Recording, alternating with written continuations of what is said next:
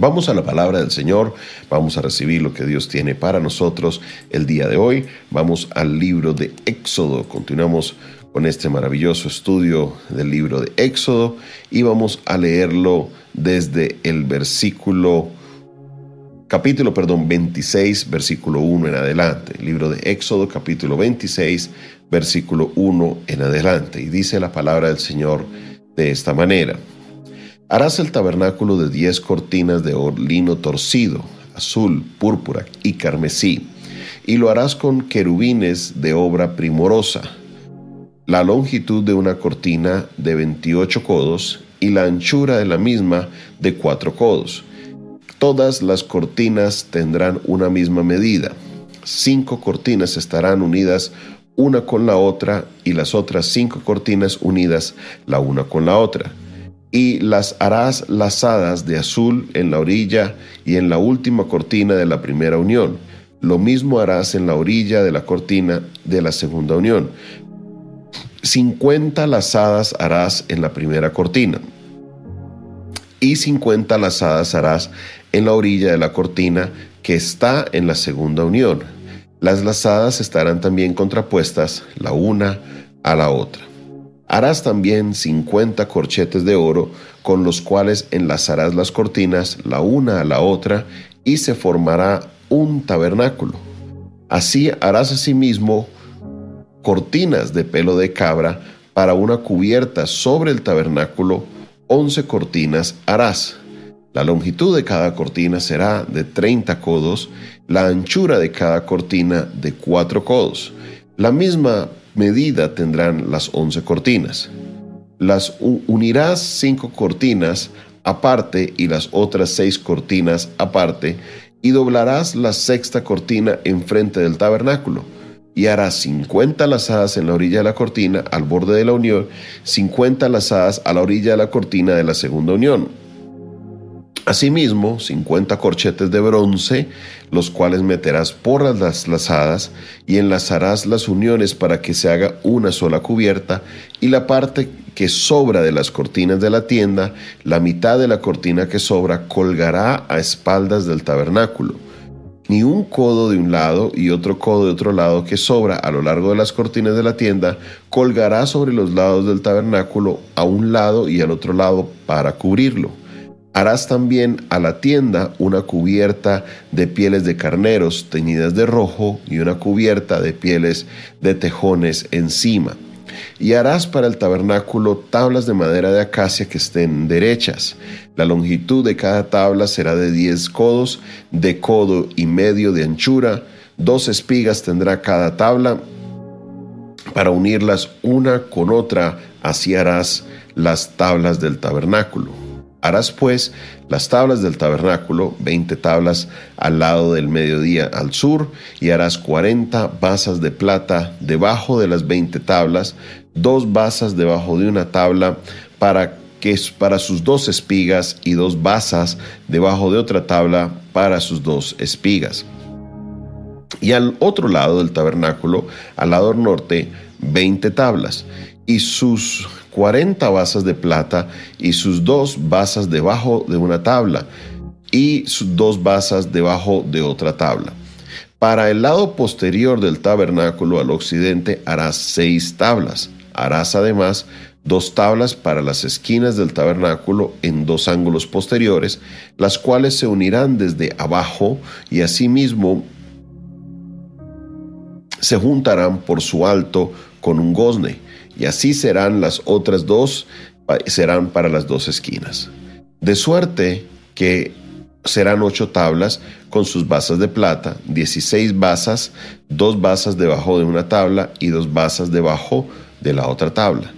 Harás también cinco barras de madera de acacia para las tablas de un lado del tabernáculo y cinco barras de tablas para el del otro lado del tabernáculo y cinco barras para las tablas del lado posterior del tabernáculo al occidente.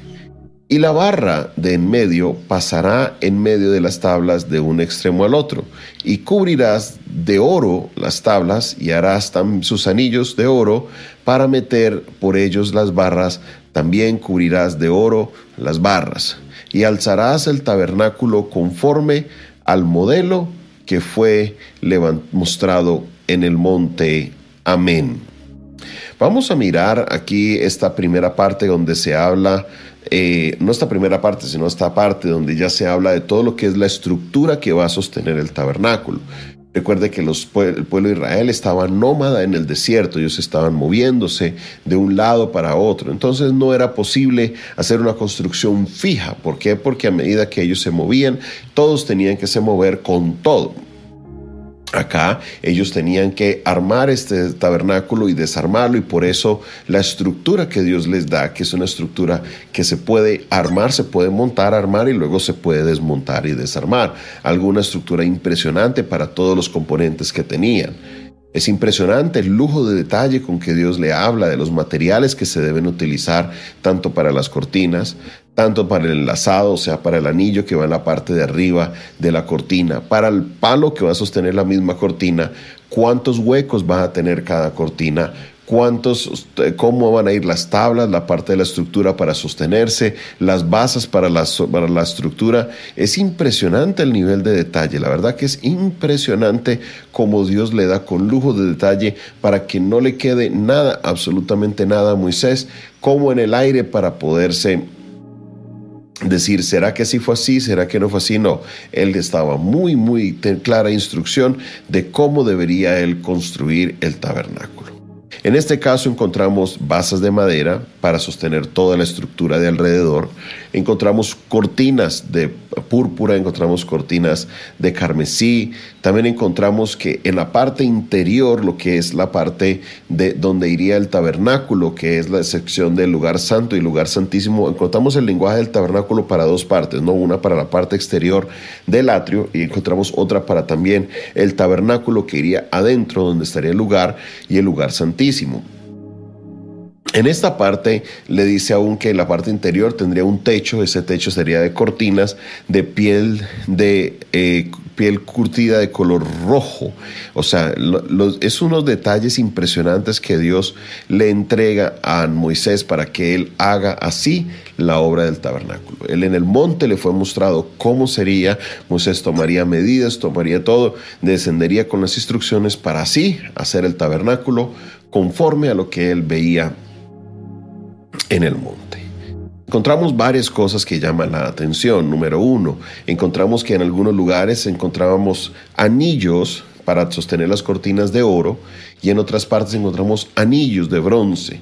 Algunas personas dirán, sí, pero es que el bronce a lo mejor es, es más baja calidad porque el oro y por eso es un lugar más importante que el otro. No, aquí se está refiriendo porque cada metal tiene una simbología dentro de lo que es el tabernáculo. Encontramos primeramente lo que es el oro, el oro, como lo habíamos establecido anteriormente, es una simbología de Dios en el tabernáculo, una simbología de que es, es algo que Dios sostiene. Y esto era para la parte interna del tabernáculo. La afuera del atrio era con bronce. El bronce en la Biblia tiene un significado con la justicia. Dentro del tabernáculo sería la justicia de Dios. Dice la Biblia que no se puede haber perdón de pecados si no hay derramamiento de sangre. Y en el tabernáculo serían todo lo que es las partes sacrificiales para que el pueblo pudiera estar bien delante de Dios. Esto es un punto muy importante que a veces no lo tenemos presente del propósito del tabernáculo y es esta es gran parte de lo que Dios quería hacer con ellos. Esto es gran parte de lo que era importante dentro el, de lo que Dios iba a hacer con ellos. Estos corchetes de bronce estarían representando la justicia de Dios. Otro dato curioso es que la parte interna dice que será cubierta con piel de color rojo, piel de color rojo. Este es un dato interesante que el techo estaría de este color. ¿Por qué razón? Porque este techo cubriría la parte interna, pero debería reflejar el color rojo. Dice ver capítulo 14, harás también, perdón, versículo 14, harán también una, a la tienda una cubierta de pieles de carneros teñidas de rojo y una cubierta de pieles de tejones encima. ¿Por qué el color rojo? ¿De dónde viene esa expresión del rojo? Cubriría el tabernáculo ese rojo.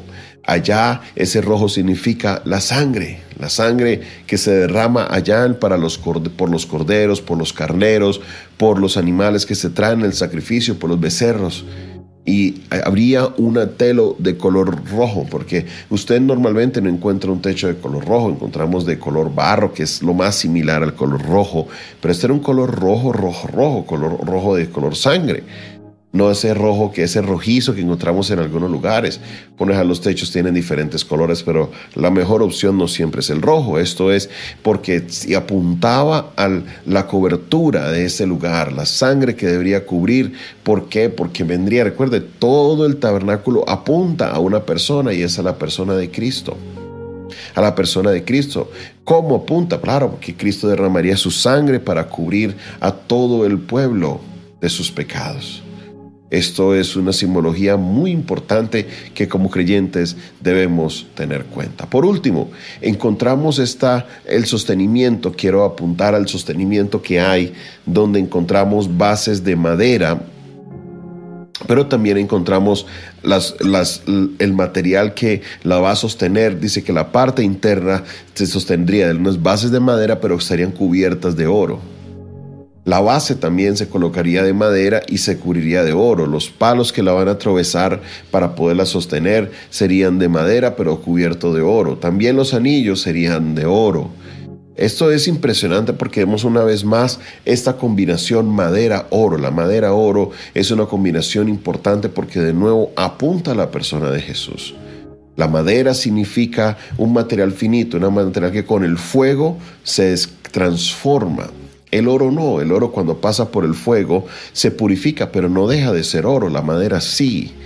Y al estar esos dos unidos como parte de la estructura para darle fuerza al tabernáculo, vemos a Jesús. Jesús quien era 100% hombre y quien era 100% Dios. Esas dos naturalezas que se unen en la persona de Jesús para sostener todo este pacto de la gracia. Sobre él se sostuvo el peso de nuestro pecado, el peso de todo lo que se hizo estuvo sobre Jesucristo. Él lo cargó por nosotros. Cristo, Cristo es la persona que está presente en el tabernáculo y como creyentes debemos entender a la hora de leer y estudiar lo que estamos hablando acá. Todo esto era una pedagogía que Dios estaba utilizando para que cuando viniera Jesús ellos lo reconocieran. Pero ¿qué pasó? A lo suyo vino, pero los suyos no le recibieron. Pero más a los que creen en su nombre les dio potestad de ser hechos hijos de Dios. Aleluya, porque ahora nosotros que creemos como los que estaban no creían, ahora los que creemos se nos da la oportunidad del chance de poder ser parte de ese plan de salvación. Gracias a Dios por su obra maravillosa. Jesucristo, el que sostendría, Jesucristo, ese oro y madera, hombre y Dios ahí a la misma vez, estaría para sostener el tabernáculo y construir un nuevo tabernáculo ya no de madera, ya no de oro, ya no de, de, tela, sino que sería un tabernáculo en nuestros corazones. ¿Por qué? Porque Cristo vino e hizo esa obra maravillosa. Ahora Dios, por medio del Espíritu Santo, está en nosotros. El Espíritu Santo, quien es Dios, también está en nosotros y ese templo somos nosotros. Aleluya. Un templo que no ha sido construido de manos, sino que es un templo que es celestial. Y nosotros, nuestro cuerpo, es ese templo del Espíritu Santo. Bendecimos al Señor por su palabra, bendecimos al Señor por lo que Él está haciendo y esperamos que usted pueda comprender esa obra, que entendamos que Jesucristo no fue un efecto de que Dios dijo, bueno, ¿y ahora qué hacemos? Mandémosles a Jesús. Algunas personas piensan que fue así. No, Jesucristo era parte del plan de Dios desde el principio. Jesucristo era el plan de salvación desde el principio. Y por esa razón tenemos que comprender que todo lo que Dios hace es parte de un plan maravilloso para traer salvación a la humanidad. Llevémosle ese mensaje de salvación a otros. Jesucristo no es un personaje cualquiera, no es un profeta, no, Él es el Hijo de Dios que vino a la tierra y cumplió con todas esas señales que habrían de Jesús. Y Él es el Mesías. Gracias Señor te doy por tu palabra. Gracias Padre Celestial porque por medio de ella, Señor, podemos aprender, podemos entender que este plan de salvación por medio de la persona de Jesús, Señor, estaba desde el principio, que tú, Señor, tenías en tu corazón la salvación desde que nos creaste, ese plan que estaba desde antes de la fundación del mundo y nosotros ahora somos parte de ese plan maravilloso. Bendice, Señor, a cada uno de los que colocan su mirada en Jesús, bendice a cada uno de los que comprenden que Jesús es el Mesías, úsalos Dios para que puedan ellos llevar ese mensaje a otras personas, que el que había de venir vino y está entre nosotros y cumple la palabra para que el mundo por medio de él pueda tener la salvación. Gloria, honra y honor a ti, Señor, por siempre y para siempre. Bendecimos tu nombre en esta hora, en el nombre de Jesús. Amén, amén y amén. Esta fue una producción del Departamento de Comunicaciones del Centro de Fe y Esperanza, la Iglesia de los Altares, un consejo oportuno en un momento de crisis. Se despide de ustedes su pastor y amigo Jonathan Castañeda, quien les invita a que se suscriban al canal, hágale clic ahí a suscribirse, hágale clic también a la campanita y así usted obtendrá las, las notificaciones de nuestro canal. También, si quieres contactarnos a nosotros por medio de las redes sociales, lo puedes hacer buscándonos como arroba pastor Jonathan Oficial, arroba pastor Jonathan Oficial, nos encuentra en TikTok, en Instagram, en Twitter, en Twitch, bueno, en todas las redes sociales, coloca arroba pastor Jonathan Oficial y ahí nos vas a encontrar. Por último, te invitamos a que nos escribas por WhatsApp. Tenemos una línea de WhatsApp directa que es el 316-617-7888.